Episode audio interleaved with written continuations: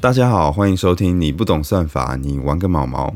这是一个陪你一起冲击大脑的节目。每个礼拜我们会讨论一项新知识，解读一本新的书籍。我们今天要讨论的话题呢，跟女权有关。那我知道很多乡民一听到女权，可能会觉得有一点刺耳，因为现在台湾的女权其实看起来已经蛮好了。现在的女生不像以前嘛，有受到很明显的压迫。女生有投票权，然后也跟男生一样受到教育啊。然后台湾的男生普遍也非常尊重女生。现在的女生在社会上真的有受到比较不公平的待遇吗？那我们今天要从一本新书来解答这个问题。这本书叫做《Invisible Woman》，它的原文呢是在去年的三月出版。那出版之后。在全球最大的书评网站上面，就获得了大量读者的压倒性好评。他也获得《泰晤士报》二零一九年时事类的最佳书籍，《观察者报》《金融时报》二零一九年的年度书籍。然后，它的繁体中文版是在今年的七月刚出版。繁体中文的书名叫做《被隐形的女人》。那我刚读完了，然后这本书真的是确实非常的厉害。我们先来讲一个实际发生过的小故事。Andy Murray 是一个英国非常知名的网球选手，然后他在二零一七年的温布顿网球赛八强赛的时候，输给了一个美国选手，叫做 Sam。赛后呢，Murray 跟记者有了下面这一段对话：Andy Sam is the first U.S. player to reach a major semifinal since 2009. How would you describe the I beg your pardon? Male player, right? Yes, first male player. That's for sure. 我来跟大家解释一下这段对话。那记者一开始是讲到，Sam is the first American player to reach the semifinal of a Slam since 2009. Sam 是美国二零零九年以来第一个打进大满贯准决赛的球员。那记者讲到一半的时候，Murray 就打断了记者说。Male player，男球员。那一开始记者还没有反应过来，他就说：“记者就说，哈，你说什么？”然后 Murray 才又补充了一次说：“Male player，right？你是要说男球员对吧？”然后记者这时候才恍然大悟说：“哦，对对对，是男球员，没错。Sam 并不是二零一九年以来第一次打进准决赛的球员。”他是二零一九年以来第一次打进准决赛的男球员。第一次打进准决赛的球员其实是一个女球员，叫做小威廉斯。可是小威廉斯却被记者忘记了，当成是没有发生过的事情。而且实际上，美国女子网球员的成绩还不错。二零零九年以来，已经有二十八次打进了准决赛，成绩其实可以说是蛮好的。但是记者却完全忘记了这些事实，因为他们是女生。在这个情境中呢，女生被隐形了，被忘记了。那这段访问在当时呢，就引起蛮多热议了。那很多人都称赞 Murray 很有性别意识，当下就马上纠正了记者的错误嘛。那有些人可能会觉得说。呃，这也没什么大不了吧？这可能就是记者稍微口误，或是不小心忘记了而已。但其实这种女性被忘记的现象，并不是只有出现在网球场，其实生活中常常可以发现这些现象。比方说，大家的智慧型手机会常常用到表情符号，就是英文讲的那个 emoji。世界上有百分之九十的网络人口，其实都有使用表情符号的习惯。那表情符号里面会有很多像是 runner 啊，或是 police officer，就是跑步的人或是警察这些图案。那官方在定义这些图案的时候，并没有去规定它的性别。runner 是叫 runner 嘛，不是叫 running man，是叫跑步的人，不是叫跑步的男人。然后警察他也是叫 police officer，不是叫 policeman，他不是叫男警察。但是在二零一六年以前，这些图案几乎都被各大平台画成是男生。那是到二零一六年之后，呃，大家意识到这个现象，才在这些表情符号就是附上男生的版本跟女生的版本。也有研究分析了过去三十年各个国家的语文课本，发现里面的例句男生出现的几率是女生的三倍。二零零七年也有报告统计了两万五千多个儿童节目的角色，发现非人类角色的女生只占了十三趴而已。那这些例子还有蛮多的，这些案例其实都是在男性为本的世界里面，女生被忽略、被忘记的现象。那有些人可能会觉得说，嗯，虽然这样讲也没错，不过这些例子好像都还好吧。就算国文课本上面的例句。女生比较少出现，可是这也不代表女生就有实质上受到什么侵害啊。好，那我们接下来就来看看忘记女生这件事情实际上对女性造成伤害的例子。二零一一年，瑞典的一个镇卡尔库斯镇，就在一个看起来很正常的政策里面，发现了性别歧视的影子。因为瑞典冬天会下雪嘛，然后。车道上面就会积雪，所以呢，政府就要去铲雪。铲雪人员会先铲除汽车道上面的积雪，然后再铲除人行道和自行车道上面的积雪。那这个政策看起来没有什么问题啊？诶，问题来了。其实男生跟女生的通勤模式有很大的差别。男生就比较单纯啊，通常就是每天开车上下班。可是女生就非常不一样了。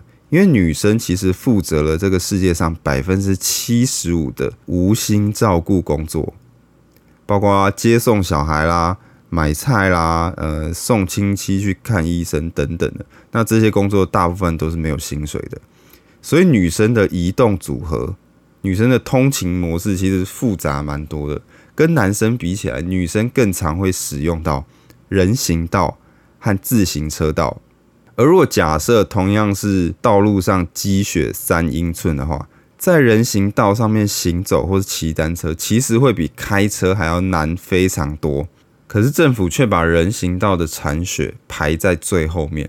那这么做不仅仅是使得女性的通勤更困难而已，其实还给女性带来更多的危险。根据瑞典的有一些城市的统计资料发现。道路结冰的时候，行人受伤的几率其实是开车的三倍。行人的意外其实有百分之七十九是在冬天发生的，然后当中有三分之二是因为在结冰的路面上滑倒。那那可想而知，这些受害者当然大部分是女生，而且行人跌倒还会增加医疗支出，造成生产力的下降。瑞典的斯科纳省有统计，整个冬天行人跌倒造成的生产力下降，其实高达了一点零八亿台币，而且医疗成本呢也比道路维护的成本高。所以其实先铲除汽车道上的积雪是一个比较没有效益的做法，优先铲除行人道的积雪，在经济上是比较有效益的。那后来考量之后呢，就决定调整铲雪的顺序。这个现象呢，其实并不是刻意的性别歧视造成的。我相信在发想这个政策的人，他其实完全没有意识到铲雪这件事情竟然也跟性别有关系。那如果是我，我应该也是不会想到。关键的问题在于，其实社会上大部分的决策阶级都是男性，男生主导了大部分的决策资源。因为人的经验能力是有限的嘛，如果你是男生，你就会比较缺少女性的经验，你会所以你会不知道女性要的是什么。大部分男生通勤模式是以开车为主，所以他们直觉上当然会优先想到铲除汽车道上的积雪，而不会想到其实铲除人行道或者自行车道的积雪是更有效益的做法。铲雪这个例子，大家可能会比较。无感一点，毕竟台湾不会下雪嘛。接下来这个例子，一定不管是男生或是女生，都会特别有感觉。那就是厕所，大家应该都有经验，去游乐区或是观光区的时候，女生的厕所前面常常都是大排长龙，那男生的就还好。当我们在设计男生跟女生的厕所的时候，直觉上可能会想到，那两边的面积要一样嘛，因为面积一样才公平啊。可是，如果你有从女性的角度去思考的话，就会发现，其实面积一样，并不是一个很公平的做法。因为女生的厕所其实更大，男生的小便斗就比较小，可是女生她会需要完整的隔间，所以就算你男生厕所跟女生的厕所面积一样，女生的隔间也会比男生还要少，所以这是不公平的。所以更公平的做法，其实应该是男生跟女生的厕所的数量要一样，是数量一样，而不是面积一样。而且其实数量一样，可能也还不够公平。如果你更从女生的角度去思考的话，其实女生平均上厕所的时间会比男生还要长，因为男生就很简单嘛。然后女生的话，通常会有就是要换卫生棉的问题啦。而且女生在怀孕的时候，膀胱的容量其实是会减少的，所以女生上厕所的频率会比男生高。所以理论上，女生厕所的数量可能还要再多一点点，才会跟男生达到一样的公平。那其实厕所这个例子也是一个非常典型的女性被忘记的的现象。我相信设计厕所的人可能其实也没有性别意识，他们就只是忘记了，因为大部分的决策层都是男生嘛，他们没有女性的经验，所以他们自然也不会想到女生需要什么。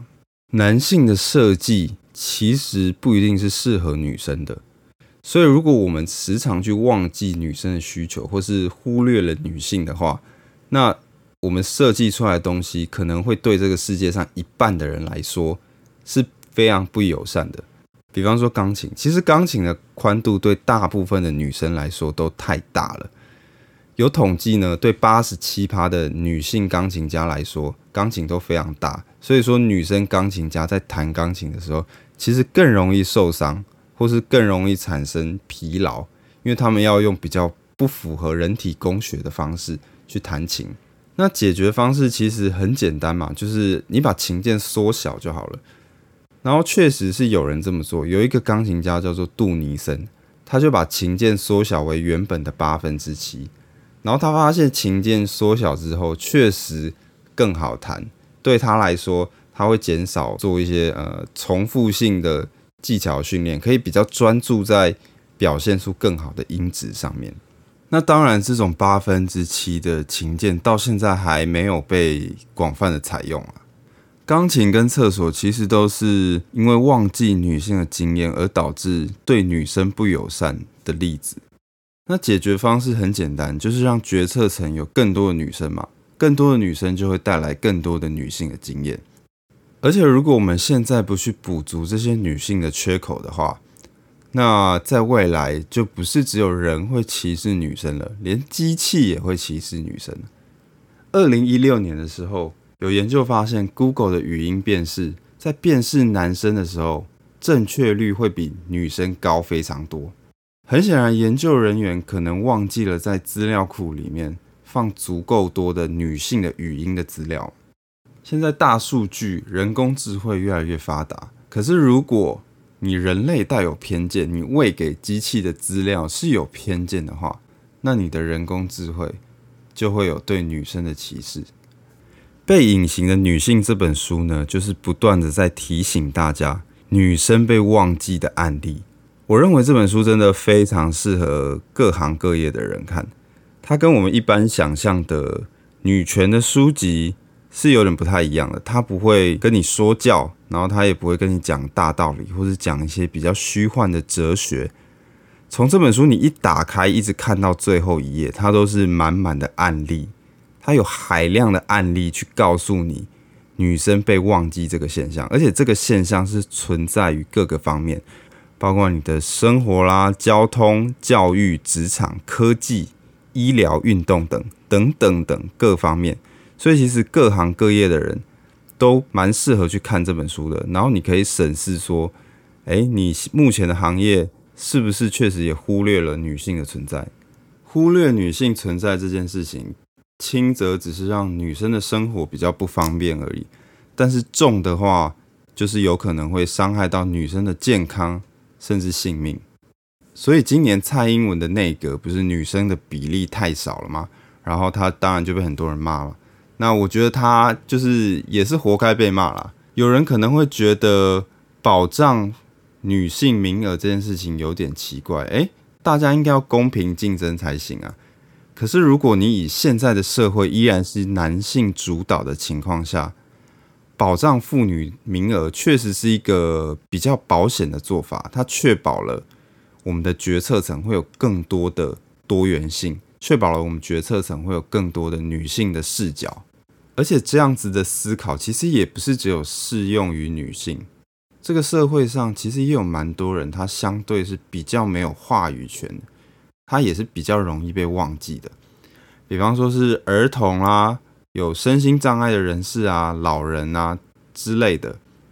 被隐形的女性这本书可以帮助我们在思考公共议题的时候，到达一个比较高的层次，去想到这些弱势的族群。